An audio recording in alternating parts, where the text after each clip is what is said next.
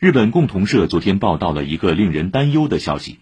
据日本东京电力公司对福岛第一核电站一号机组反应堆安全壳内部的调查结果显示，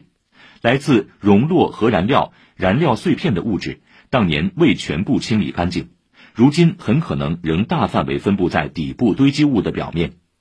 随着日本计划在今年春季将核废水排放入海，这些核燃料碎片如果随之暴露，将会造成难以预估的影响。